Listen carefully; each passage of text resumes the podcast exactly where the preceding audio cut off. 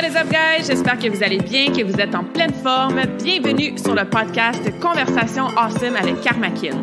A place where we speak Franglish, say the word awesome a lot, mais surtout un endroit d'inspiration et d'éducation pour vous aider à optimiser votre santé globale from the inside out. Mon nom est Claudia, fondatrice de Karmakin, et ma mission avec ce podcast est de t'amener dans un monde de développement personnel, d'optimisation d'habitudes de vie et de découverte so you can unleash your potential and live the life you truly want and deserve. Merci d'être à l'écoute. You're awesome.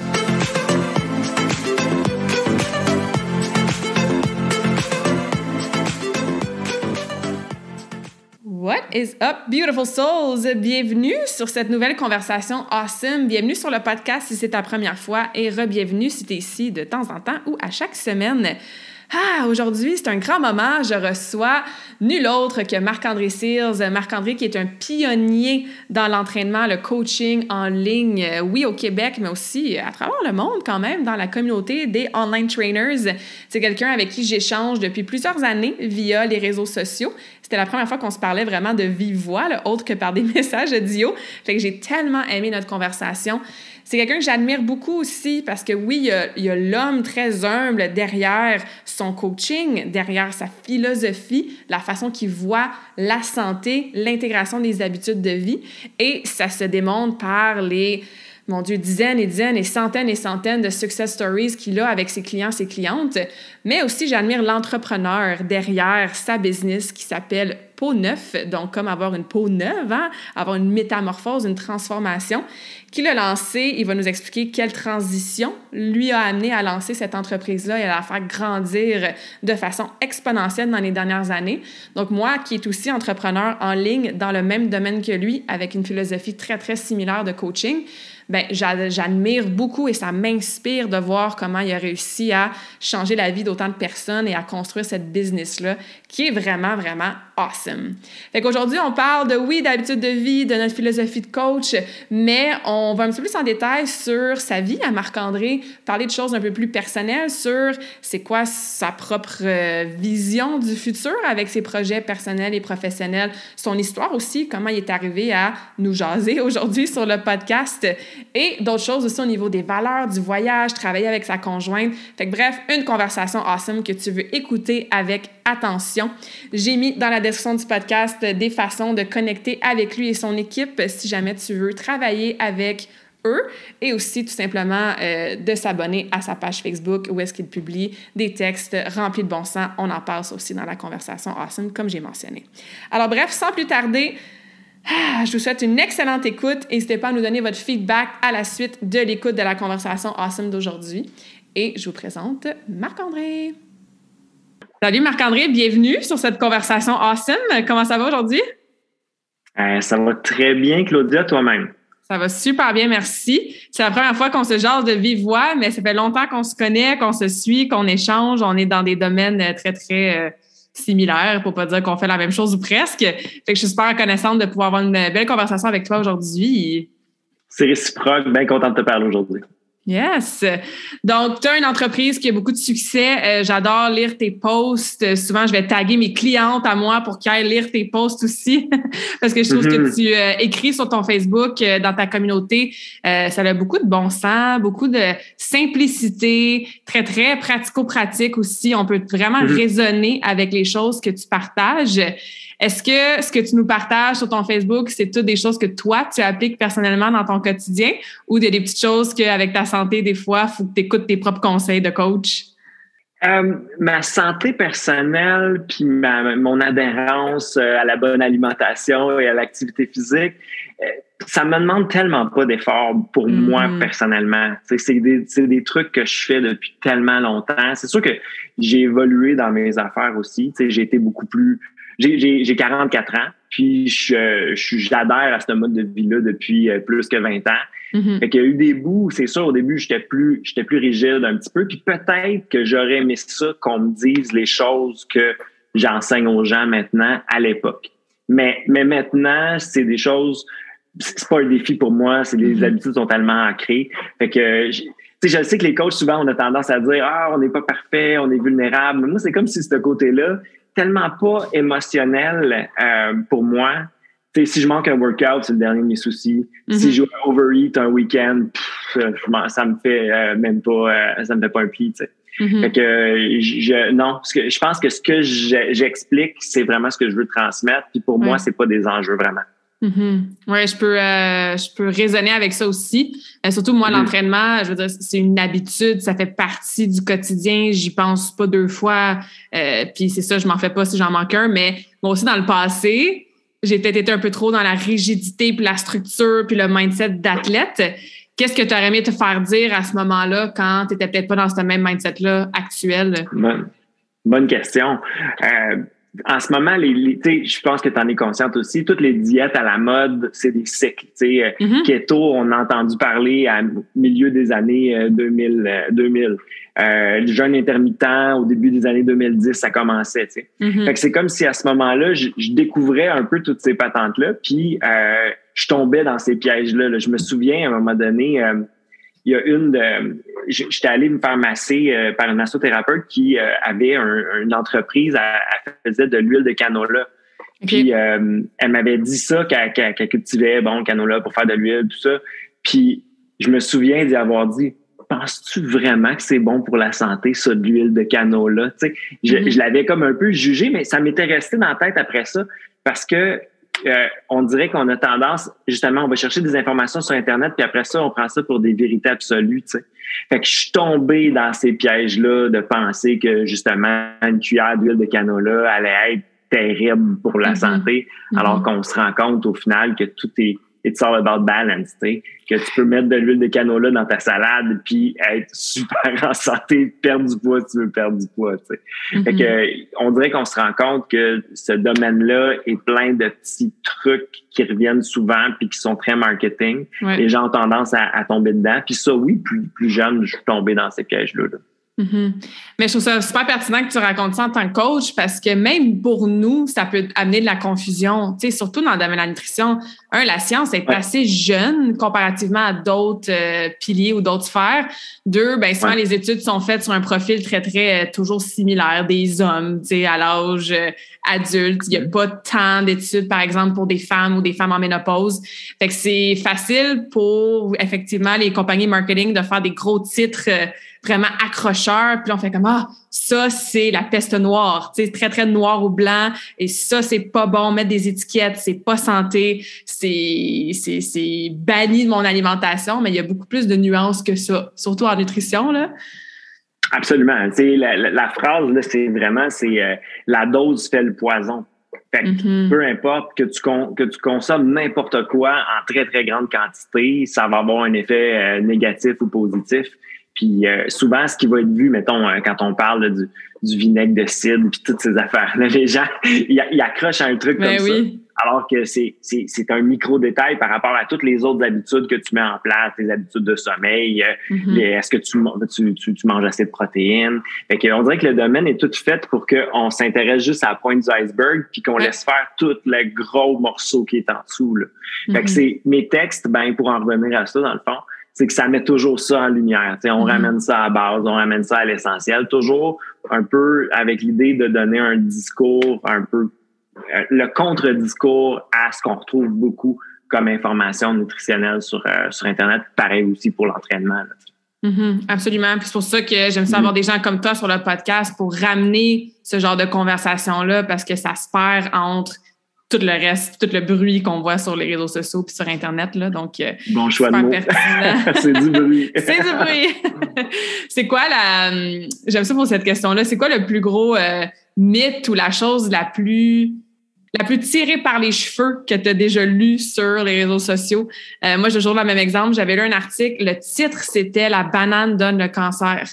Puis l'article, c'était sur keto, là, que la banane, il y a 15 grammes de sucre. Puis si tu manges du sucre quand tu fais keto, ben, ça peut amener de l'inflammation. Écoute, le, ah. texte, euh, ils ont été cherchés ça loin, mais le titre, c'était littéralement ça. T'imagines, tu sais, dans un article de journal. C'est quoi la chose que tu as lu qui t'a vraiment euh, abasourdi? ben, c'est une bonne question euh, parce que je contrôle vraiment mm-hmm. beaucoup ma consommation d'informations sur Internet. Et je suis pas les affaires. Fait que je mm vois pas ces affaires-là. J'en entends parler par la bande quand les gens me les racontent, mais mais moi, parce que je suis abonné à peu près à rien de ce qui est entraînement, nutrition, euh, moi, je m'intéresse beaucoup plus à la philosophie, je m'intéresse à la psychologie. C'est vraiment ça qui va un peu que faire mon feed. Des trucs fitness, des fois, il y en a qui m'envoient des, des, exemples de challenges ridicules que les coachs font ou que les euh, Beachbody. T'as-tu vu Beachbody font ça? Ça n'a pas de bon sens? Mais moi, je, je le sais jamais, là, parce que je check pas ça. Fait que euh, j'aimerais ça te donner une réponse de l'affaire la plus ridicule, mais mm-hmm. c'est sûr que quand on parle de, de, de, de d'appareils qui brûlent du gras, ça, c'est toujours drôle. Là, quelque chose que, qui, qui, qui shake le ventre, puis là, ben, ils te vendent ça pour dire ben, tu vas brûler ton gras de ventre. Ça, c'est comme le classique. Mais sinon, non, j'ai jamais lu de choses mm-hmm. frappantes comme tu viens de nommer. Ouais. Mais c'est un super de bon point. Puis ça, c'est un conseil numéro un. Ceux qui sont à l'écoute, faites attention à ce que vous consommez sur les réseaux sociaux, sur les internets. Moi aussi, c'était une de mes clientes, en fait, qui m'avait envoyé cet article-là. Euh, mm-hmm. Mais plus tu vas euh, consommer, lire, liker, engager avec du contenu qui t'aide, qui t'inspire, qui, qui, est de source sûre. Par exemple, toi, dans ta passion, ben, c'est la psychologie, la philosophie plus tu vas voir de ça. Versus plus vous suivez des comptes super variés de, de fitness, d'entraînement, d'influenceurs, de Beachbody, de Herbalife et compagnie, ben plus tu vas voir ça sur tes réseaux sociaux, plus tu vas être confus, tu sais, plus il va y avoir des mythes à défaire, puis moins tu vas être dans l'action probablement. Donc, ça, c'est un, un, bon conseil dans ton exemple personnel. Euh, oui. Dans, dans, nos clients, moi, je remarque que quand je jase avec les gens au départ, tu sais, ce que les gens les plus confus, c'est ceux qui vont dire souvent qu'ils s'intéressent à l'alimentation puis qui ont une mm. passion. Ça, ça veut dire dans ce temps-là que leur feed il est plein de ça. ça. Ça veut dire qu'ils ils vont chercher constamment euh, du, du, du, du, ils vont piquer plein de petites choses puis chaque affaire qu'ils voient vient de contredire l'autre affaire d'avant. Mm-hmm. Fait que souvent, ben ce que ça fait, c'est qu'après ça, ils, ont, ils ont, sont tout mélangés. Fait que là, c'est paralyzes by analysis. On analyse tellement que euh, on bouge. On fait plus rien. Fait que ce que ce que je donne toujours comme conseil à mes clients, c'est choisissez les gens que vous suivez. Il mm-hmm. faudrait que ça soit comme euh, ça tienne dans, dans, dans, dans, une main. Là, sais. Pour être capable de venir à faire quelque chose, il faut pas avoir plein de contradictions constamment. Mm-hmm. Excellent. Fait que tout le monde allait faire un petit ménage de mm. votre feed et de fil d'actualité oh, après la conversation. Oh yeah. Euh, tu étais enseignant avant de faire ce que tu fais ben aujourd'hui. Euh, je suis curieuse de savoir qu'est-ce qui a fait en sorte que tu as eu cette transition-là? Comment ça s'est passé? Ça venait d'où cette décision-là? Qu'est-ce qui t'a attiré par le domaine de l'entraînement, du coaching, de la nutrition? Euh, ça partit vraiment d'un intérêt. Tu sais, tantôt, je, je, racontais que ça fait plus qu'une vingtaine d'années que je m'entraîne et que je m'intéresse à ces affaires-là. Euh, puis, à un moment donné, j'avais entendu parler d'une personne, d'un gars, d'un entraîneur qui faisait ça à domicile, qui allait entraîner des gens à domicile. Puis euh, à ce moment-là, avec mes finances, c'était so-so. Fait que là, j'avais vu l'opportunité. Je disais, OK, je pourrais peut-être arrondir mes fins de mois en devenant entraîneur sur le site. Euh, puis j'avais pas de j'avais pas d'enfants, c'était pas dans mes plans d'en avoir non plus. Fait que j'avais comme du temps libre. Mm-hmm. Puis euh, je me suis dit ben OK, on va faire de la de, de, ma passion un un passe pas un passe-temps mais un un, un métier, un métier by the side. Je voyais vraiment ça comme un, un sideline. Euh, puis là, euh, c'est ça, j'ai quand même, tu sais, là, on vient de parler qu'il faut pas trop suivre puis lire puis tout ça, mais j'ai quand même découvert des gens inspirants à ce moment-là. Jonathan Goodman, qu'on connaît tous les mm-hmm. deux.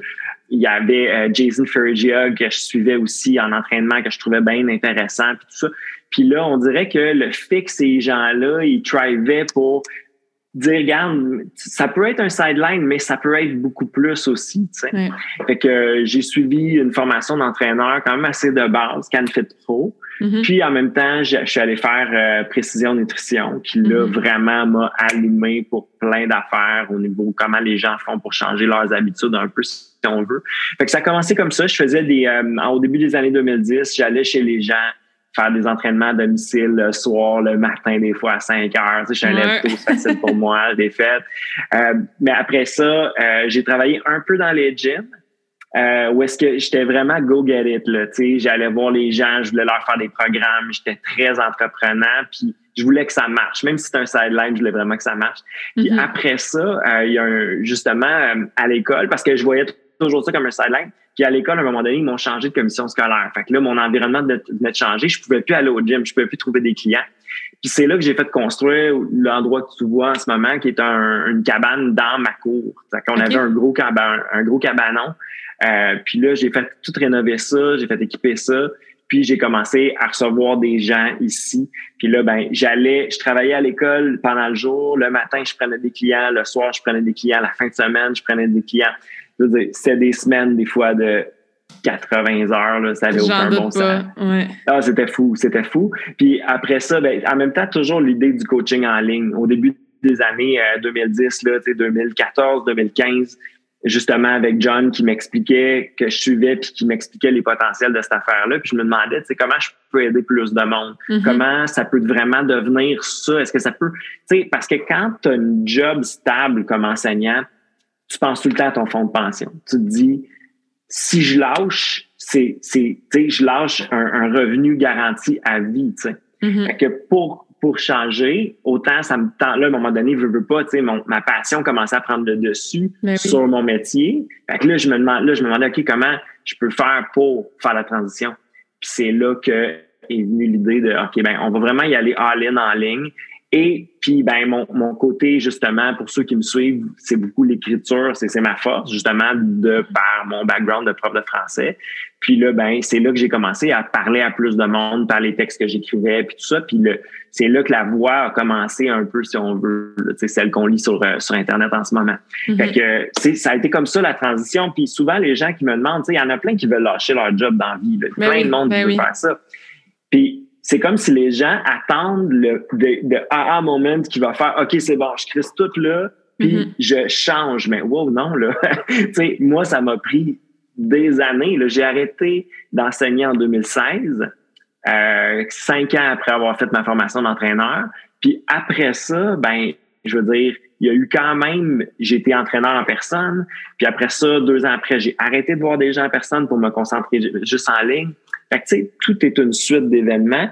Puis le conseil que je donne tout le temps à tout le monde, c'est lâche pas ta job tant que t'es pas sûr à 100% de ce que tu as créé ou de ton plan plan A, là, tu sais. Mm-hmm. J'allais dire plan B, mais c'est un plan A, là. Bien sûr. Euh, ouais. Fait que c'est comme ça un peu que ça s'est fait la transition. Euh, il n'y a pas eu de gros moments là, d'épiphanie qu'on attend, mais ça a été juste une suite d'événements qui se sont euh, additionnés au fil du temps. Puis toujours, tu sais, euh, relentless. Je travaillais tout le temps, tout le temps, mm-hmm. tout le temps, tout le temps. c'est vraiment comme ça que ça s'est fait. Oui, c'est vraiment cool. C'est différent, justement, de ce qu'on peut s'attendre à avant de faire un gros changement de vie, que ce soit avec ta santé, mm. avec ta carrière, avec l'endroit où tu habites, avec euh, des relations peut-être que tu as terminées ou commencé. Le mot transition me venait beaucoup quand tu racontais ton histoire. Tu sais, ça peut être une transition qui est longue, qui, qui, est, qui est centrée, qui est enracinée, qui est faite dans la conscience, le moment présent, puis comme tu dis, juste mm. de faire confiance à la suite d'événements sans que ça crée un moment d'épiphanie ou un changement qui revire le quotidien à l'envers.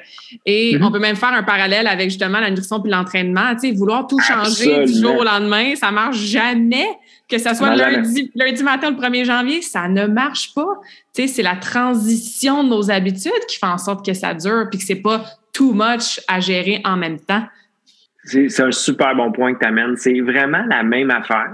Mm-hmm. Euh, parce que puis c'est ça que les gens font comme erreur souvent. Exemple, ceux qui ont de la misère à s'entraîner, ils vont te demander quand est-ce que je vais aimer ça? C'est comme si l'image qu'on s'est faite dans, dans, notre tête, c'est que là, il y, a, un faisceau de lumière à un moment donné qui va tomber sur nous, puis là, oh, on est devenu cette personne-là. Non, c'est juste comme la répétition jour après jour. Puis c'est sûr que la, pas arrêter, j'aime pas cette expression-là, mais c'est qu'il faut apprendre à vivre avec nos pensées qui nous donnent le goût d'arrêter ou de mm-hmm. d'abandonner. Mm-hmm. C'est comme si quand you don't feel like it, fait que c'est comme pas de recul, ok, là, ça me tente pas, c'est ça mon ressenti du moment, mais est-ce que ça veut dire qu'il faut tout jeter parce que là, ça me tente pas? Fait que là, c'est d'apprendre à vivre avec des fois les pensées négatives, de, de comprendre qu'elles sont là. Le doute est toujours là aussi. Là, j'ai mm-hmm. douté euh, dans ce parcours-là. j'ai l'air bien sûr de mon affaire, mais j'ai douté, j'ai douté, j'ai douté. Autant tu sais, c'est sûr, le doute fait partie des trucs. Même maintenant, ça roule à, fond la caisse, mes affaires. Mais à tous les jours, je doute. À tous les jours, j'ai des fois, je me sens overwhelmed. À tous les jours, c'est des sens. Mais c'est juste qu'il faut pas agir tout de suite sur mm-hmm. ces émotions-là. Il faut comme accepter l'émotion est là, puis il faut que tu apprennes à, la gérer parce qu'elle va revenir, puis des fois, elle va s'en aller, puis le big picture, c'est que tant que tu n'abandonnes pas, ben, il va, il va continuer de se passer des affaires intéressantes. Mm-hmm. c'est vraiment comme ça qu'il faut le voir. Puis le, parallèle, je suis en tu as amené ça. Ce que je viens de dire, mon, mon parcours, c'est 100% comme ça que les gens qui veulent changer leurs habitudes doivent voir les affaires. Transition, petit pas, une mm-hmm. chose amène à une autre. Puis la seule affaire qui, qui, la constante, c'est faut pas que tu abandonnes. C'est tout. Il faut toujours que ça reste dans ta tête puis que tu continues d'avancer. Mm-hmm. Ça devient un mode de vie à la fin. sais Ça devient plus quelque chose que tu fais pendant trois mois ou 12 semaines ou 30 jours. sais c'est ça. Puis, tu sais, c'est ce qu'on a dit aussi au début de l'appel, et pour toi et pour moi. C'est quand les gens nous demandent comment ça se fait que vous faites encore ça, que vous vous entraînez. Ça, c'est pour nous, c'est plus un effort. On le fait parce que c'est, c'est comme ça, c'est plus, ça fait partie de nous autres. Des fois même, je certain que tu dis ça, moi, souvent, je vois mon entraînement de la journée comme une récompense. c'est comme le bout de le fun de ma journée, c'est d'aller m'entraîner. Mais ça, t'arrives pas là du jour au lendemain, t'arrives pas à ce niveau-là tout de suite. Ça prend des transitions, ça prend du temps. Puis il faut que tu te sentes compétent à le faire aussi. Fait que les gens, quand ils commencent, souvent, ils, ils sont, ils aiment pas ça parce qu'ils se sentent pas bons à le faire. Fait que, tu sais, n'importe qui qui fait quelque chose, de moi des, des euh, de moi de la laine puis des broches, dis-moi de tricoter, je vais te dire que j'aille ça, c'est sûr, je serais pas bon. Mm-hmm. Quand on se sent compétent à faire quelque chose, ben là on a le goût de le faire. Fait Il faut se donner la, la chance de devenir euh, de devenir compétent. Puis c'est ça que les gens aussi doivent apprendre en, lien avec leur mise en forme puis leur adhérence à des bonnes habitudes alimentaires, c'est se donner la chance de devenir bon pour après ça aimer ça. Mm-hmm. tellement. La compétence précède la confiance aussi. Tu sais, si tu me demandes, euh, Claudia, elle va faire une démonstration de golf demain, euh, zéro compétence, j'aurai pas confiance en moi du tout, ça me tentera pas d'y aller, je vais avoir super gros de résistance et de pensée négative. Mais tu me disais, Claudia va faire une démonstration de patinage artistique demain, ben parfait, j'y vais, j'ai patiné toute ma vie, la confiance est là. C'est la même chose dans la cuisine, c'est la même chose dans ta routine matinale, c'est la même chose dans ton entraînement. Quand tu as une mm. confiance en toi qui a été développée par la pratique de l'avoir faite, ben c'est bien plus mm-hmm motivant intrinsèquement de continuer le comportement. Puis ça devient un cercle, pas un cercle vicieux, plutôt un cercle positif tu sais, qui te garde dans l'action dans cette constance-là. Exactement. Puis tu sais, ce côté-là, ce mindset-là de l'apprenant, c'est ce que nous, on dit à nos clients, c'est de développer, au lieu de développer le mindset de résultat, il faut que tu développes le mindset de l'apprenant. C'est qu'il faut que mm-hmm. tu regardes toutes les choses maintenant qu'il faut modifier au niveau de tes habitudes, puis tu te dises, OK, maintenant, il faut pas que je devienne bon, il faut que j'apprenne comment le faire. Fait que là, c'est, c'est toute la, c'est comme c'est une mince ligne, mais les gens se mettent énormément de pression quand ils commencent, commencent une affaire comme ça, sais. Comme s'il allait avoir un examen à la fin, mm-hmm. si à un moment donné, quand ils allaient atteindre leur résultat, il allait avoir des confettis qui leur tombent sur la tête. c'est ni un ni l'autre qui va arriver, là, tu sais. Fait que quand tu entrevois ton parcours avec le mindset de l'apprenant, là, ça change énormément parce que il n'y a pas de possibilité d'échec parce que, tu sais, quand c'est plus difficile, ben justement, tu apprends encore plus. Puis quand ça va bien, ben c'est bon, tu surfes, ça va bien, c'est pas, c'est pas, mm-hmm. pas, difficile. Fait que c'est comme, tu sais, ça va bien, c'est plus difficile, ça va bien, c'est plus difficile. Quand on apprend quelque chose, ça peut pas être autrement. Fait que quand tu es capable de faire un peu comprendre ça aux gens quand ils commencent, tu leur enlèves une tonne de stress. Parce que eux-mêmes, ils abordent leur démarche en plus avec de la performance, avec l'idée qu'il faut qu'ils soient bons. Alors que dans le fond, ils font ça pour eux autres, pour améliorer leur santé, pour se mm-hmm. sentir mieux, etc. Et il y a tellement de, de, de, de background derrière ça, tu sais, juste comment l'école nous forme. Euh, je t'apprends ça, puis là, ben, tu vas avoir un examen à la fin. Bon, ben, le, petit cerveau, il se dit quoi? Il dit, ben, OK, là, je vais juste aller voir les affaires qui vont être à l'examen parce que je vais passer et je veux pas me faire chicaner. Mais quand tu arrives pour faire une démarche pour toi, on dirait que c'est comme le même pattern qui s'installe. C'est que tu, tu arrives avec ce souci-là de performance, puis tu penses juste à ta note de la fin, qui est mm-hmm. pour les gens la preuve qui font que ça fonctionne, c'est le poids, ça balance. Fait que c'est ça, il y a beaucoup de, de, de, déconditionnement à faire à ce niveau-là quand les gens commencent une, démarche. Tellement. Désapprendre plusieurs choses pour réapprendre des choses qui nous servent. Tu sais, c'est vraiment pertinent. Euh, toi, niveau euh, personnel ou professionnel, qu'est-ce que tu es en train d'apprendre en ce moment? En ce moment, je suis en train d'écrire un livre. Oh, yes! ouais. Fait que j'étais en train d'écrire un livre, fait que dans le fond, là, j'apprends à gérer euh, la frustration de s'installer des fois devant une page blanche ou euh, quand le résultat ne correspond pas exactement à, ce que tu t'es imaginé, tu sais, parce que Mhm. quand j'ai commencé à écrire ce livre-là, dans ma tête, ça allait s'écrire, tu sais, super facile. J'ai là, ben, tu sais, je fais des, je ponds des posts Facebook comme si c'était l'affaire la plus facile au monde. Fait que là, maintenant, je vais écrire, ça va être easy, mais là, des fois, je suis extrêmement critique face à mon travail. Fait que là, je me regarde aller, puis je regarde mes réactions quand je le fais, puis, tu sais, ça, on dirait que ces frustrations-là que je vis quand j'écris m'aident un peu à comprendre les frustrations que les gens vivent dans leur démarche quand ils, euh, Mhm. quand, quand ils, ils travaillent avec nous autres, puis que ça marche pas exactement comme ils veulent, tu sais. Fait que j'essaie d'apprendre de ces bouts-là. Fait que ça, écrire, c'est très, très, très euh, formateur, puis euh, ça ramène l'ego euh, vraiment euh, bas, là, tu sais. Non, ça, ça rabaisse pas, mais ça te ramène euh, au niveau Terre plancher, terre, là. ouais. Si tu te trouvais bien bon, là, commence à, à, à écrire un livre, tu vois, c'est, c'est un, un- un processus qui te mène dans, dans du doute. Des fois, tu tombes la bonne formule, tu es vraiment fier de toi, le lendemain, tu le relis, c'était c'est pas bon, là Hmm. c'est vraiment pas évident. Fait que ça, c'est, c'est, c'est vraiment mon plus gros apprentissage en ce moment. Sinon, euh, on est en train euh, de construire notre propre, notre propre application pour notre Wow. service. Fait que, ouais, ça, c'est quand même un, c'est un gros projet. Ceux qui, euh, ceux de mes clients qui vont nous écouter aujourd'hui, ils l'apprennent là euh, quand je le dis. On est avec Total Coaching. Je sais pas si tu moi aussi, Total ça que je- Coaching. moi aussi, c'est ça que j'utilise. OK. Ouais. Fait que j'utilise Total Coaching depuis la nuit des temps, beaucoup parce que j'étais avec Trainerize au début, qui était en anglais. Ouais. Quasiment toute ma clientèle est en français, fait que j'ai commencé à utiliser Total Coaching. Euh, puis là, à un moment donné, ce qu'on fait, c'est, tu sais, je pense que les gens qui m'écoutent en ce moment, ils le voient, c'est ce qu'on fait, c'est du fitness un peu, mais c'est beaucoup plus, un, tu sais, c'est, c'est plus au niveau euh, habitude de vie, euh, Mhm. psychologie, nouvelle façon de voir les choses. Fait qu'on avait besoin d'une application qui allait vraiment être capable de, de monitorer ce qu'on enseigne. Ouais. Fait qu'on est en train de créer vraiment bloc par bloc ce qu'il va y avoir dans cette affaire-là. Fait que euh, on a un lancement prévu pour janvier. Très cool. Est-ce que ça, ça va être Ouais, ouvert à d'autres coachs, tu affaire. sais, si jamais, là? Oui, ben peut-être. Peut-être, oui, c'est, possible. Ben, c'est le même que c'est vu un peu. Pour nous, Mhm. un peu, c'est un peu notre legacy aussi de dire euh, Ouais. d'être capable de, de, de créer quelque chose de, de, concret. là, parce que oui, on a de la documentation, on a des choses qu'on donne à nos clients, tout ça. Euh, mais en ayant une app, c'est l'équivalent d'avoir pignon sur rue, si tu veux, si tu as un commerce. Tu sais. Mhm. OK, là, on a, on a quelque chose. tu sais. Fait que si à un moment donné, Peau Neuf devient à quelqu'un d'autre, si on vient pour vendre ou quoi que ce soit, ben, tu sais, il y aura quelque chose. Mais là, l'idée, c'est pas de, de vendre pantoute, mais c'est Ouais, vraiment le côté legacy de l'affaire, le faire euh, avoir notre propre application.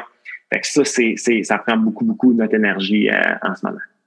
Tellement des beaux apprentissages, euh, j'en doute pas. Euh. Il y en a, il y en a, il y en a, il y en a des applications mobiles, mais comme il n'y en a pas une, on dirait, qui correspond précisément à effectivement la façon que moi et toi on coach et surtout qui est disponible en français. Tu sais, j'avais, écoute, j'avais euh, cherché le web euh, de fond en large, puis je pense en avait trois qui étaient en français avec le genre de service qu'on offre. Donc, moi aussi, je suis avec euh, Total Coaching depuis euh, quelques années. J'en avais essayé une autre avant. Mais même moi, à un moment donné, j'avais une petite pensée. Je suis comme, tout à coup, tu sais, je pourrais développer l'app Karma Kid, mais c'est tellement loin de mes intérêts et d'un projet que je veux mettre sur pied. Donc, bonne chance dans ce projet-là. Puis je suis vraiment contente euh, pour Ouais. toi. Là. Mhm. Euh, c'est Mais, quelque mais moi, chose. moi euh, aussi, euh, moi aussi, écoute, c'est, pas dans mes, c'est pas dans mes intérêts, mais euh, dans le fond, ma, ma conjointe est copropriétaire avec moi. Fait que, tu sais, on est deux. OK. Euh, fait qu'on, tu sais, on, a- on est deux personnes avec vraiment des qualités euh, différentes. Euh, elle, elle a ce côté-là pratique. Elle, elle a ce côté-là concret. Fait que c'est, moi, je me fais consulter pour certaines affaires, mais c'est elle qui, qui drive ça. Cool. Puis il faut dire aussi qu'on on a une équipe. Là. Moi, euh, dans le Mhm. fond, on a euh, sept coachs qui travaillent dans notre équipe. Fait que ces gens-là aussi sont consultés sur la façon dont ils voudraient que ça fonctionne. Fait que ça fait Mhm. des mois qu'on regarde, bon, ben, qu'on voit les les flaws, les trucs qui fonctionnent moins avec Total Coaching, qui s'appliquent moins, mais aussi les choses qu'on veut garder parce qu'il y a des mots de Mhm. bonnes affaires dans Total Coaching. Fait que on, on essaie de trouver c'est quoi la, la, le meilleur blend qui va faire en sorte que ça va vraiment être propre à nous. Fait que moi, moi-même tout seul, si j'avais été avec les développeurs, je veux à chaque jour j'aurais été mère. Oui, c'est ça. ça n'aurait pas. J'aurais accepté tout ce qu'ils me diraient ou j'aurais mm-hmm. pas su bien répondre à leurs questions. Tandis que ma conjointe Julie a vraiment un, cerveau euh, très euh, côté organisation, structure, logique. Fait qu'on le mm-hmm. sait que quand ça va être lancé, on le sait que ça va vraiment correspondre à ce qui va fonctionner avec nos clients. Fait que, mm-hmm. je te dirais, oui, je travaille fort là-dessus, mais le bout le plus dur, c'est pas moi qui le fais. OK. Ben, c'est très cool comme projet d'avoir eu cette vision-là aussi. Tu sais, tantôt, on parlait de transition, de comment tu t'es rendu à où est-ce que tu es aujourd'hui. Est-ce que ça, justement, ça fait partie de la prochaine phase de ta transition? Y a-t-il d'autres projets personnels ou professionnels qui vont faire partie de la prochaine, du prochain cycle de transition qui t'attend? Très bonne, très bonne question. Mais la, grosse transition récente, ça a été ça. Ça a été euh, mm-hmm. de passer de moi qui coachait toute ma gang à OK, maintenant, c'est d'autres gens qui le, font à ma place. Ça a été, ça a été, je suis certain que tu comprends, ça a été super difficile, ça. Puis c'est une entrevue avec John, euh, avec John Goodman, justement, à un moment donné, on avait fait un Zoom. Puis là, il m'avait posé la question, il m'avait dit Est-ce que tu veux que ça soit le Mark Andre Show jusqu'à la fin de ta vie ou bien tu veux pousser tout ça à un autre niveau, autant au niveau de la, la grosseur de la compagnie que de la qualité du service que tu vas donner? Mm. Puis là, tu sais, sur le coup, j'avais le goût de dire mille oui mais là, tu sais, ah, je peux pas, euh, tu sais, on se pense irremplaçable, tu sais, on pense mm-hmm. qu'il y a juste nous mm-hmm. autres qui peut le faire. Mais après ça, j'ai commencé à checker ça. Puis dans mes clients, j'avais du monde qui était vraiment des gens qui catchaient la patente, puis qui comprenaient vraiment la philosophie, puis qui avaient eu des super beaux résultats. Tu sais. Fait que les autres, je leur avais dit, après avoir, après cette conversation-là avec John, j'étais allé les voir, j'étais allé, j'ai fait du, recrutement à mes clients. Puis je leur ai demandé, ça vous tente-tu de m'aider? À ce moment-là, j'avais à peu près 200 clients que je gérais tout seul de A à Z. C'était du gros stock. Fait que là, euh, c'est ça. Puis des fois, la qualité, je veux dire, c'était dur de me grabber. Là. Des fois, ma, boîte vocale, ma, boîte Messenger, des fois, il y avait 100 messages là-dedans. Que c'était mm-hmm. difficile d'avoir un morceau de moi à, cette époque-là. Fait que justement, j'avais demandé à, ces gens-là, je me donner un coup de main, je vais vous jumeler avec les nouveaux clients, puis s'ils ont des questions, ben vous serez là pour leur répondre. Fait que euh, il avait embarqué. Puis là, à un moment donné, là, ça avait commencé à, ça avait continué à rouler dans ma tête. Puis je m'étais dit, Colin, je pense qu'on rendrait un meilleur service si c'était plus juste moi qui coachais, si on formait ces gens-là pour qu'ils deviennent vraiment des coachs. Fait qu'ils sont tous allés suivre précision nutrition. Mm-hmm. Et je leur ai enseigné mes techniques, comment je fonctionnais, les choses que je trouvais qui étaient importantes dans le coaching. Puis depuis 2021, c'est mon équipe, c'est ma gang de sept coachs qui accueillent les nouveaux clients, puis c'est eux autres qui s'occupent du suivi. Moi, j'occupe le rôle un peu de porte-parole, je suis le prof en avant, je suis celui qui crée les documents, je suis celui qui crée la philosophie, mais l'application, le, côté pratique avec les clients, c'est mes, mes coachs qui le font. Fait que ça, ça a tellement été un game changer, autant au niveau de la, qualité. Maintenant, c'est malade. Quand il y en a qui me demandent, on peut-tu être coaché par toi? Sinon, vous comprenez pas, là, parce que ma gang est bien meilleure que moi. fait que ça, ça a vraiment été un game changer. Depuis que c'est mes coachs qui s'occupent des clients, c'est vraiment excellent. C'est vraiment incroyable, mais ça a été quand même une bonne job pour moi de lâcher prise sur ça, parce que maintenant, je sais plus tout. Je leur fais confiance, je sais que mm-hmm. c'est les autres qui vont s'en occuper. Fait que ça, ça a été en, 2021 qu'on a, mm-hmm. on a commencé ça. Puis après ça, ben oui, l'application en 2023, janvier 2023, c'est vraiment le next step. Puis là, ben, je pense que le, après ça, c'est vraiment mon côté, le côté auteur là, qui s'en vient. Le livre que je suis en train d'écrire dans ma tête, je me dis, ouais, mais ça, c'est le bout que je vais continuer là, pendant que euh, mes coachs vont vraiment s'occuper de nos clients. Moi, je veux vraiment pousser le côté écriture. On dirait qu'il fait vraiment partie de moi puis qui est vraiment un challenge qui m'intéresse en ce moment. Hmm. Ah, c'est super intéressant. Ça a été quoi la plus grosse leçon que tu as apprise quand tu as commencé à déléguer à tes coachs, à leur faire confiance puis à prendre un step back? Puis les gens qui sont à l'écoute, hein, des fois, c'est de déléguer euh, la brassée de lavage à son conjoint. On n'a pas besoin d'avoir une entreprise puis de déléguer des 200 clients. Mais on a, mhm. on a souvent tendance à trouver ça dur en tant qu'humain, déléguer, demander de l'aide, laisser aller certaines choses qu'on pense qui nous appartiennent, puis faire confiance. Ça a été quoi ta plus grande leçon euh, dans tout ce processus-là? Le côté délégué a pas été si difficile que ça parce que je pense qu'au bout, il y a eu une transition. J'étais vraiment dépassé. La, la gang de 200, c'est comme si le, le plus jeune Marc-André, il y a 3-4 ans, était capable, mais le plus vieux de maintenant commençait vraiment à être comme là. Fait déléguer m'a fait vraiment du bien.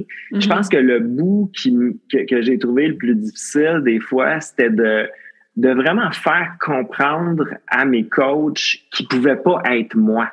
Parce que les mm. autres, quand ils ont commencé, justement, c'est moi qui les avais coachés avant. Fait que c'est comme s'ils s'étaient mis un, un, standard d'être une nouvelle version féminine, parce que c'est juste des femmes, euh, de moi, tu sais. Fait que ça a été de leur faire comprendre que c'était pas ça mon attente. Mm qu'ils pouvaient vraiment être là puis exprimer leur personnalité, être eux autres, puis ce qui aide vraiment aussi avec ça, c'est que les clients sont. Tu sais, la plupart de mes clients, c'est pas des gars musclés de 44 ans comme moi. Là. Tu sais, mm-hmm. c'est des, c'est beaucoup des femmes, c'est beaucoup des femmes autour de la ménopause euh, ou ben début trentaine, post, post-grossesse. Tu sais. Puis mes coachs ont cette facilité-là de comprendre ces gens-là, mais ils ont eu, quand ils ont commencé, ils avaient l'impression qu'il fallait qu'ils soient comme moi. Hmm. Fait que de leur de, de réaliser que c'était ça l'affaire. Fait qu'au début, je pensais pas pantoute, mais maintenant, je disais, par quoi on dirait qu'ils essayent d'être moi. Puis là, je me suis dit, bon, ben, OK, là, il faut que je leur enseigne à développer leur personnalité de coach. Puis ça, ça a été vraiment un, un bon challenge. Je peux pas dire un apprentissage tant, mais ça a été un, bon défi au début. Mais non, délégué, pour moi, ça a pas été dur parce que quand ça. T'étais rendu là, là. Vraiment, oh, oh, il était là. ah, c'est fou, hein? Puis moi aussi, j'ai engagé. Euh, je l'appelle ma préposée au détail, mais bon, mon adjointe, mon assistante, mon employé euh, pour la première fois l'année passée. Puis euh, j'avais de la résistance au début. Je me disais, ah, tu sais, Karmakin, c'est mon bébé. Puis, tu sais, je fais tout à mm-hmm. ma manière. Puis, puis là, je suis dans l'entreprise et sur l'entreprise. Mais là, à un moment donné, hein, il y a 24 heures dans une journée. Euh, j'avais quand même la résistance à déléguer. Puis une fois que je l'ai faite, puis j'ai trouvé la bonne personne pour moi, tu sais, j'étais comme, mon Dieu, pourquoi j'ai pas fait ça avant? tu sais, fait que des ben fois, on se retient. Puis finalement, on fait comme, ah, finalement, c'est moins pire qu'on pensait. Puis au contraire, comme tu dis, tu étais rendu là, tu en avais besoin, c'était une solution. Fait que ça se fait beaucoup plus mhm. facilement dans ce temps-là. Mais de ton côté, est-ce que tu t'imagines euh, upscaler puis arriver à ce bout-là, avoir vraiment ce que je viens d'expliquer, employer, tout ça? C'est-tu comme ça que tu vois le futur de Karmakit? C'est drôle, hein, parce que ça, c'était ma vision au départ. Quand j'ai lancé Karmakin en 2016, je me disais, ça va devenir une méga plateforme. Je vais avoir plein de coachs qui vont travailler pour moi, qui vont utiliser la plateforme Karmakin avec la philosophie, le message, la vision. Et rapidement, en dans de six mois, j'étais comme, oh non, c'est plus cette vision-là que je vois. Euh, je me voyais vraiment être puis rester dans l'entreprise en ce moment, mm. le discours, euh, tu sais, des fois, on entend des entrepreneurs qui disent, tu moi, je veux juste travailler sur l'entreprise, euh, tu sais, je vais être capable d'être sur la plage ou de voyager, puis ma compagnie, elle roule par elle-même. Ça, c'est pas un discours qui, en ce moment, euh, me rejoint. Moi, j'aime trop encore être dans les coachings, dans les appels, avec mes clients, mm-hmm. faire les conférences. Mon discours va peut-être changer dans quelques années, mais pour l'instant, euh, j'ai des idées de comment faire grandir la business, mais pas tout à fait comme ça. Euh, grandir l'équipe, mais peut-être pas l'équipe de coach en soi. Tu sais, je me vois encore un petit bout de temps, au moins, là, faire le gros du mm-hmm. coaching moi-même, ouais. Mais à suivre, hein, ça va peut-être changer, ouais.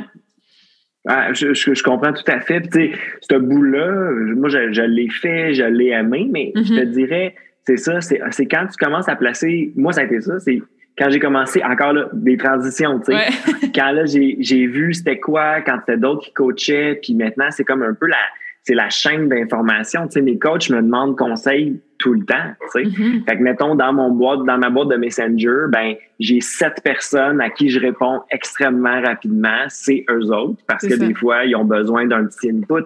Fait que là, ce que j'ai découvert, c'est que il y avait encore moyen de coacher parce que c'est mm-hmm. cool encore. Mais là, je mm-hmm. coach ma gang à coacher après ça. Tu sais. fait que je suis d'accord avec toi. Le pour l'avoir fait un peu dans le temps où euh, j'étais vraiment tout le temps en voyage, d'être sur la beach pendant qui, je veux dire, c'est comme un fake dreams en, réalité parce que il n'y a pas de moment pour vrai quand tu as une business où tu peux complètement être carefree puis j'y pense plus puis ça va rouler tout seul. Mm-hmm. Ça a un côté, je pense que c'est possible de se faire un modèle qui permet ce style de vie-là.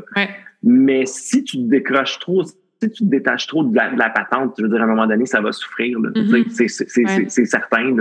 J'ai envie de dire aussi, tu sais, pourquoi tu le fais d'abord, pourquoi tu as ton entreprise si tu veux t'en débarrasser ou être zéro impliqué dedans? Il y, a, y, a le côté passion, impact, je crois, qui est très important quand tu prends ta business euh, au sérieux, tu sais, donc.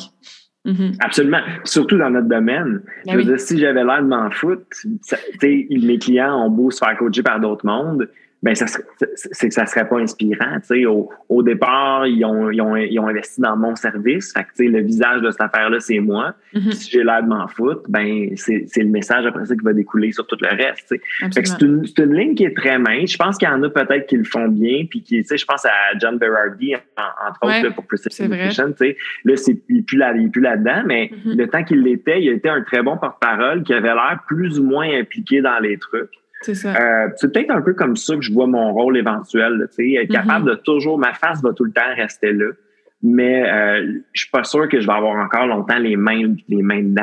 tu sais. Je mhm. pense que c'est appelé à, évoluer justement à ce niveau Ah ben, on va suivre les transitions futures de Peau Neuve ben de Marc-André. Ben oui, ben oui, ben oui, ben oui. Tu as mentionné le mot euh, voyage, euh, une passion qu'on a en commun. Euh, là, bon, on est les deux plus sédentaires depuis la pandémie.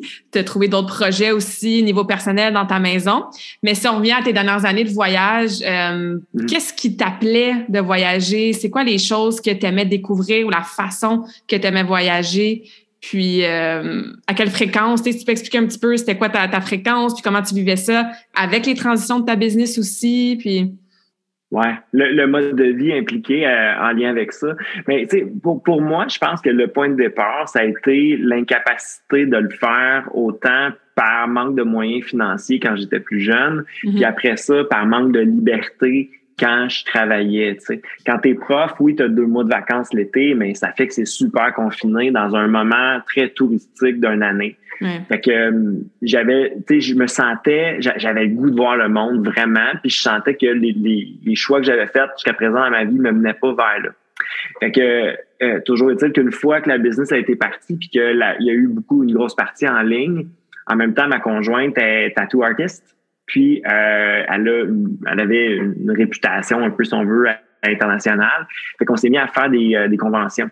Hmm. Donc, euh, on, on, se justifiait un peu nos voyages en se disant, ben, on le fait pour le travail. Tu sais. C'était l'histoire qu'elle avait avec ça, puis qui nous a amené à plein d'endroits. On est allé beaucoup à Hawaï, on est allé beaucoup sur la côte ouest américaine, on est allé en Nouvelle-Zélande, on est allé aussi un peu en Europe à New York aussi beaucoup. Fait que on se promenait énormément, puis toujours avec le avec le tatou qui était un peu la, la trame de fond de cette affaire-là. Puis ça a été des trips incroyables, justement, de, de, de, découverte. Quand tu vas pour le travail, tu, tu rencontres plein de monde, tu vois plein d'autres réalités, parce que mhm. tu n'es pas juste un touriste. Tu comme j'ai pris l'expression avoir les mains dedans tantôt pour le travail, mais quand tu voyages de cette façon-là, tu as, vraiment les mains dedans, tu rencontres des gens, puis c'est du day-to-day un peu euh, pas ordinaire, mais ça, ça ressemble un peu à aller travailler normalement. Mm-hmm. fait que ça a été beaucoup ça à partir de 2016. On est allé à Hawaï, écoute, on compte plus les fois, là, ça doit une quinzaine, une quinzaine de fois, je pense. Fait que beaucoup, euh, ça a été ça. Puis on, ce qu'on aimait le plus, c'était beaucoup le, c'était beaucoup le côté euh, restaurant, euh, moi, j'étais un foodie. Fait que on, a eu un trip à un moment donné d'essayer les meilleurs restaurants à travers le monde. Fait que on est allé euh, chez Gagan en Thaïlande. On est allé euh, à une place en Slovénie qui s'appelle chez Isha Franco, qui est cuisine cuisine de, de, ferme un peu si on veut. En ce moment, c'est le cinquième meilleur restaurant au monde. Fait que, bref, on a eu du fun à faire ce genre de trip-là, de, de table gastronomique. Puis vers la fin, quand on a, euh, en 2019, un peu avant la, pandémie, je me souviens, on revenait de, d'Amsterdam, puis là, on s'était regardé, puis on s'était dit, c'est-tu moi ou c'est en train de devenir moins le fun? C'était en train de devenir moins excitant parce que c'est comme, on s'habitue à tout, hein, tu sais, adaptation hédonique, là on était en train de s'habituer à ce rythme de vie-là de, de, de millionnaire. en fait, c'est comme ça qu'on imagine. Là, mm-hmm. se promener partout, puis manger dans tous les meilleurs restaurants au monde. on n'était pas millionnaire, c'est pas ça le point, mais ça avait comme un côté de rêve. Mais à un moment donné, tu l'as vécu, puis tu as fait le tour, ça devient moins excitant. Fait qu'on se rendait compte que euh, les allées étaient moins... Quand on décidait de partir, c'était moins excitant. Puis quand on revenait, c'était comme... Tu sais, fait que hmm. c'est ce qu'il a fait à un moment donné. Puis là, on regardait notre milieu de vie aussi parce qu'on a une maison. Puis là, on regardait notre cours, puis on regardait notre maison. Puis être tout le temps parti en voyage, ben là, les choses euh, se maganent. Mm-hmm. C'est la loi de l'entropie. Quand tu t'en occupes pas, ça, ça se défait. Fait que là, on regardait, on revenait chez nous, puis c'était toujours un peu déprimant. Fait que là, depuis le début de la pandémie, on a comme décidé de faire un peu le contraire. On s'est dit, ben regarde, les voyages, on va mettre ça sur la tablette. Euh, et on, on, partira à un moment donné, mais en attendant, on va, euh, on va s'occuper de la maison un peu, on va s'occuper de la cour, on va s'occuper de notre environnement plus proche. Fait que, c'est des décisions qui ont été prises même avant que tout ça commence. Fait que quelque part, on est conséquent dans nos choix. Mm-hmm. Ben, les voyages, on les reprendra, mais moi, honnête avec toi, ça me manque pas en ce moment. J'ai pas l'impression qu'il me manque quelque chose de ma vie. On l'a tellement fait. Là. Fait que quand tu le fais vraiment beaucoup, à un moment donné, c'est ça. On s'habitue à tout, même aux affaires malades comme ça. Mm-hmm. Puis c'est ça, le mot choix. Hein? Moi, je toujours, tu es toujours à une décision d'une vie complètement différente. Si aujourd'hui, la décision, c'est je m'en vais à Hawaï pendant 15 jours, j'y vais. Puis la décision, c'est ben, je vais rester chez nous pendant six mois, faire des travaux, ça sera ça. Puis se donner la permission de changer de mode de vie, de changer d'idée, de se dire mm. Hey, ça, ça, me, ça, me, ça faisait mon affaire avant. Là, c'est moins. Peut-être que ça va revenir dans le futur. Des fois, on est stické à une chose, un, une mode de vie, un mode de pensée. Puis on se donne pas la permission de, de s'adapter, de prendre des décisions différentes, de faire des choix différents aussi. Fait que c'est bien que vous aviez euh, écouté, puis que les deux, vous étiez aussi un peu dans la même vibe, que ouais, ça commence à être euh, redondant ou peut-être moins excitant qu'avant, tu sais. Exact. Puis ce que tu as dit, c'est, j'y avais pas pensé de, le mentionner, mais c'est vrai, c'est qu'on s'attache à l'histoire. Tu sais. Fait que là, nous autres, ça faisait partie de notre définition de nous-mêmes, puis c'est ce que les gens disaient de nous. Ah, ils, ils, se promènent euh, à travers le monde. Puis tu sais, tu t'attaches à ça. Puis là, à un moment donné, ça fait que tu continues de le faire, peut-être un peu à cause de l'histoire, peut-être. Fait que c'est pour ça qu'à un moment donné, des fois, tu as une prise de conscience, puis mm-hmm. tu te demandes, ça me vient-tu encore? C'est encore ça que je veux? Tu sais? Ça me fait encore triper ça, de faire ces choix-là, même si euh, c'est quelque chose à quoi je me suis beaucoup identifié dans les dernières années, puis qui me faisait rêver quand j'étais kid. Là, tu sais. Je racontais souvent, euh, tu sais, un temps, justement, à un moment donné, j'ai passé une semaine à San Diego. Puis là, je me disais, wow, si j'avais dit à ma version de moi de 16 ans qui tripait sur le surf puis tout ça, qui regarde, qui, achetait des, des, des, revues de surf, que j'allais passer à un moment donné une semaine à chiller à San mm-hmm. Diego, je veux dire, j'aurais jamais cru ça. Puis même histoire pour Hawaï, puis etc. Puis ça. Mais là, c'est que faut pas trop s'attacher à toutes ces histoires-là qu'on a pu se raconter parce que à 42 ans, je suis plus le même qu'à 16 ans. Mm-hmm. Fait que oui, ça, je peux faire check dans mon euh, dans mon livre de, de, de, de Dreams puis tout ça, mais quand c'est plus ça nécessairement qui te fait triper maintenant, pour apprendre à lâcher prise sur nos anciennes histoires. Puis tout ce qu'on dit là, ça, ça, s'applique euh, à la transformation physique également. J'allais justement dire ça. c'est ça. Lâcher prise sur nos vieilles histoires, c'est bien important. Tellement. Puis même toute la question d'identité. Tu sais, par exemple, moi, j'ai été une passeuse artistique pendant toute ma jeunesse, toute ma vie adolescente. À 18 ans, quand tu passes de t'entraîner, d'être littéralement une patineuse, puis que tu arrêtes du jour au lendemain, ben, tu perds ton identité. C'est bouleversant, mm-hmm. puis on veut rester accroché à ça. Même chose mm-hmm. pour, tu sais, des fois, on se met des identités d'entraînement. Ah, les yogis, euh, les coureurs, les powerlifters, les crossfitters. Puis là, tout d'un coup, euh, peut-être que cette discipline-là, ben, ça, c'est plus vraiment adapté pour toi parce que tu as une blessure, puis tu aurais peut-être arrêté de courir, par exemple. Mais on s'accroche mm-hmm. beaucoup. Ouais, maintenant, moi, je suis une coureuse ou moi, je suis une powerlifter. Fait que se donner la permission de dire, hey, cette identité-là, elle m'a servi pendant un nombre d'années Maintenant, elle me sert plus, puis c'est correct. Tu sais, je peux m'ouvrir à autre chose. C'est pas toujours facile, mais c'est un bon rappel. Euh. Absolument. Puis là, tu sais, pour en revenir un peu à mon parcours aussi, tu sais, s'il y a de ça là-dedans, c'est que là, OK, j'ai été prof. Puis, tu sais, prof, j'ai jamais lâché vraiment prise sur cette identité-là parce qu'elle me sert très bien. Parce que mm-hmm. mon rôle de coach, mon identité, mon identité de coach est bien gros euh, rattachée à mon identité de prof. Euh, mais là, ce que je suis en train de commencer à ajouter, c'est celle d'auteur à cette affaire-là. Fait que là, c'est comme une nouvelle histoire, mais là, je me dis, OK, il faut que je lâche un peu prise sur le coach. Maintenant, ça, c'est, ma gang, c'est mes coachs qui s'occupent de ce bout-là.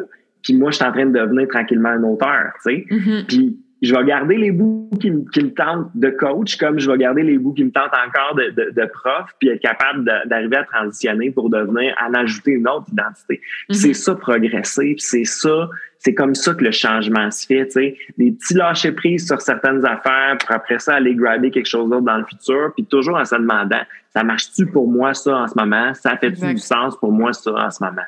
Mm-hmm. Oui, vraiment. Des bons conseils euh, quand on navigue des changements, puis des, de la progression, puis d'optimisation, que ce soit d'habitude de vie ou n'importe quelle autre sphère. Euh, c'est super intéressant. Puis, euh, rapidement, parce que là, on pourrait continuer à mm pendant des heures, mais je vais être ben respectueuse ben de ton temps.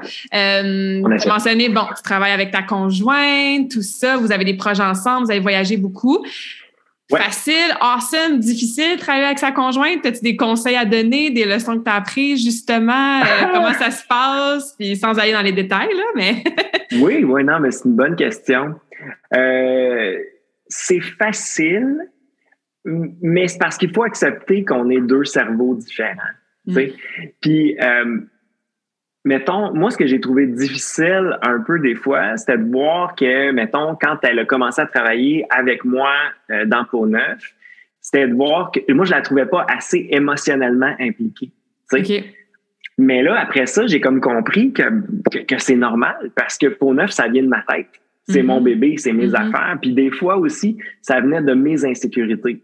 Elle, elle n'a pas les insécurités parce que justement, c'est pas elle qui l'a créé. Mm-hmm. que c'est comme si quand on travaille avec sa conjointe, il faut absolument lâcher, lâcher prise sur penser qu'il faut qu'elle veuille exactement la même chose que toi, puis qu'elle voit exactement les choses de la même manière que toi. Puis il faut voir ça comme le côté positif de dire, regarde, c'est quelqu'un là qui a pas le nez dedans, justement. C'est ça. Fait qu'à un moment donné, j'ai compris ça, j'ai accepté ça. Puis ses inputs, je demande ses inputs constamment. Puis c'est toujours écœurant parce que justement, elle, les, des insécurités par rapport à la business, elle en a pas.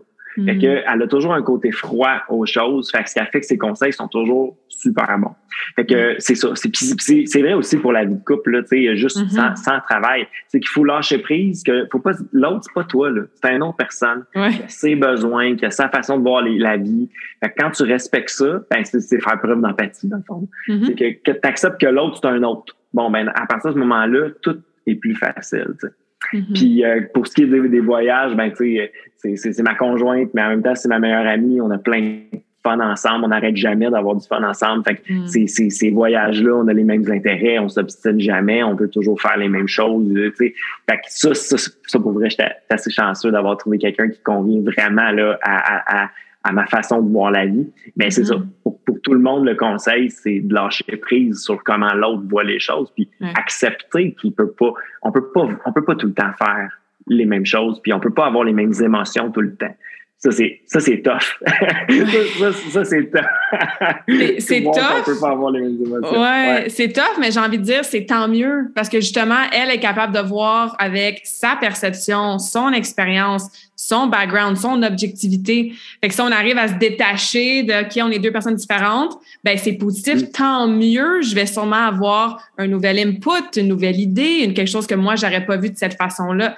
Mais ça prend, euh, ouais, de, faire de l'idée avec la compassion, puis pas trop avec l'ego dans ce temps-là, mais c'est dans n'importe quelle relation, là, tu sais, comme tu as dit. Fait que c'est un bon conseil. Puis, puis de mon côté aussi, l'affaire, c'est que j'ai comme développé une certaine humilité à ce niveau-là est-ce que quand, quand je suis pas à la hauteur de ce que je voudrais que ça soit, je vais la voir, puis là, je dis écoute, j'ai besoin de ton, ton feedback, j'ai besoin de savoir, j'ai besoin de j'ai besoin d'input extérieur. Puis là, ben, on s'assoit, puis là, elle me fait genre, j'expose le problème, puis là, tu sais, c'est comme si les rôles changent. Là, on devient vraiment des partners dans des moments comme ça. Puis là, elle, me pose des questions, elle me demande comment j'ai vécu la, la, la situation, j'explique elle réfléchit, elle me pose d'autres questions, elle me coach dans le fond. Mm-hmm. Fait que ces moments-là, pour moi, sont super précieux. ça, ça m'aide justement à être beaucoup, beaucoup, beaucoup, beaucoup moins émotif quand il y a des affaires qui ne fonctionnent pas comme je veux. De la mm-hmm. voir là, être comme tout le temps calme, puis être capable de, de me ramener, de me grounder. Euh, son input, euh, il, vaut, il vaut le monde pour moi. Là. Ben écoute, on la salue, Julie, merci. ah ben merci à toi, Marc-André. Je trouve ça super intéressant ce que tu as partagé aujourd'hui. Merci à tous ceux qui étaient à l'écoute. Où est-ce qu'on peut te suivre justement? J'ai parlé de ta page Facebook, mais plus concrètement, s'il y en a qui écoutent ça et qui aimeraient travailler avec toi et ton équipe? Euh, ben, il y a le site web euh, euh, qui donne vraiment des, euh, des, des, informations sur la philosophie, la façon de voir les choses. Euh, c'est sûr qu'il n'y a, pas d'informations concrètes au niveau des prix et ces affaires-là. Ça, il faut qu'on se jase avant. Mm-hmm. donc, si ça vous intéresse, allez visiter le site, regardez les vidéos, explorer la, la, la, chose un peu. Puis si la philosophie vous tente, on se fait un appel, on jase, on parle de vous autres je vous pose des questions, il y a zéro pression. Euh, je veux juste être vraiment certain d'abord et avant tout que je comprends votre situation puis que je peux vous aider. Puis après ça, on regarde si euh, on, est capable de vous aider. Fait que non, euh, tout le monde me dit comment ça qu'il n'y a pas les prix ces affaires? Ben parce que je veux pas que l'argent soit comme la première affaire à quoi tu penses. Mm-hmm. Je veux mm-hmm. qu'on on se demande en, en premier est-ce que le service te convient? Puis après ça, une fois qu'on a déterminé ça ensemble puis que ça fait du sens, après ça, on parlera de l'investissement. Fait que mm. 9.ca pour avoir de l'information. Sinon, c'est sûr, je suis très, très actif. Euh, ben, peut-être pas très, très actif, mais extrêmement constant. C'est ça, je dire. Très constant euh, avec ton, ta publication. Euh, toujours très pertinente sur Facebook. Ouais. Merci. Donc, euh, ma page Facebook pour neuf, coach Marc-André Circe. Sinon, n'importe quelle invitation sur le par Facebook personnel je les accepte jusqu'à temps que j'arrive à 5000. Euh, ça, euh, gênez-vous pas pour me faire des demandes d'amitié, je les accepte toujours. Très cool. Je vais tout mettre ça dans la description du podcast. Donc, euh, je vous encourage à aller suivre Marc-André. On a hâte de voir ton application, ton livre aussi et euh, la suite de tes euh, success stories avec tes clients et clientes qui sont toujours vraiment inspirants. donc, bravo pour moi même qui est dans le même domaine que toi. On est complémentaires dans ce qu'on fait, mais je trouve ça inspirant aussi de te voir aller, comment tu gères ta business, que tu t'occupes de ton monde. Fait que c'est inspirant pour moi aussi en tant que coach. Et avant de te laisser, je pose toujours la même question pour terminer les entrevues. Donc, euh, curieuse de savoir si euh, tu as une réponse à ça. Ben, sûrement, mais des fois, il faut réfléchir un petit peu plus. Euh, est-ce que tu as une citation préférée, laquelle et pourquoi? Une citation préférée? Oui. Un quote, un mantra? Hmm, pas tant. je pense, oui, il y en a une. C'est How you do one thing is how you do anything. Ouais. C'est vraiment ça. Comment tu fais une chose, ça veut dire, ça, ça, t'indique comment tu fais tout le reste. Fait que ça, je, sais que ça, ça guide chacune de mes, euh, de, mes actions. Puis quand je me surprends en train d'essayer de botcher quelque chose, peu importe, c'est ça qui me mm-hmm. passe dans la tête. Fait que, mais que ce soit plier mon linge ou que ce soit mm-hmm. euh, faire à manger ou peu importe, ben, OK, si mettons tu botches ça, ça veut dire que tu vas botcher plein d'autres affaires. Cette, euh, cette citation-là est, importante pour moi, mais ça fait beaucoup. Mm-hmm. Moi aussi, c'est dans mon top 5. Je l'ai dit sur un autre podcast, c'est sûr, mais euh, ah c'est pour ça, que j'ai souri tout de suite quand tu as dit ça. Moi aussi, ça me parle énormément. Autant euh, ramasser ton auto, de ne pas laisser les déchets traîner, faire ton lit le matin. C'est l'addition de toutes ces petites choses-là qui vont dicter how you do everything. Fait que ça me parle beaucoup. aussi. Puis, puis, ça peut être aussi plus macro que ça. Jamais mentir. Mm Jamais toujours dire la vérité, toujours dire le fond de ta pensée quand tu te fais poser cette question-là ou quoi que ce soit. Fait que ça, ça, ça donne une genre de rectitude, tu sais, un côté, euh, OK, ben, suis cette ligne-là, puis pour vrai, tu seras, euh, tu seras pas dans le trouble quand tu te rappelles souvent cette, euh, cette phrase-là. Oui, on va s'en rappeler souvent. Fait que sur ces belles paroles, merci encore, Marc-André, c'est vraiment apprécié. Ça a été un plaisir réciproque. J'espère que cette conversation awesome t'a inspiré. Et d'ailleurs, I would love to hear back from you. Rejoins Karmakin sur les réseaux sociaux and tag me in a post pour partager ce que tu retiens de cet épisode. Je serais vraiment grateful aussi si tu pouvais me laisser un rating and review pour le podcast. Ça me permet d'avoir un impact positif sur plus de gens comme toi. Merci beaucoup d'avoir été à l'écoute and until next time, je te souhaite une journée awesome.